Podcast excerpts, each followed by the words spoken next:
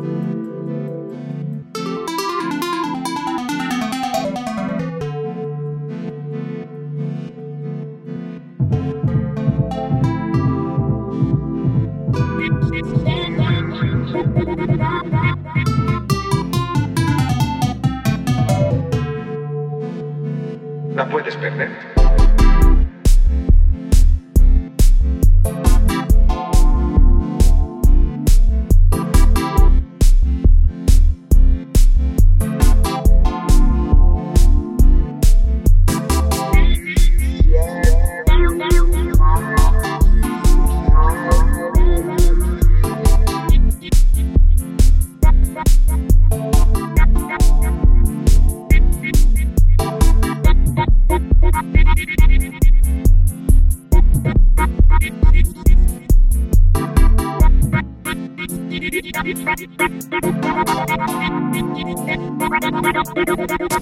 you.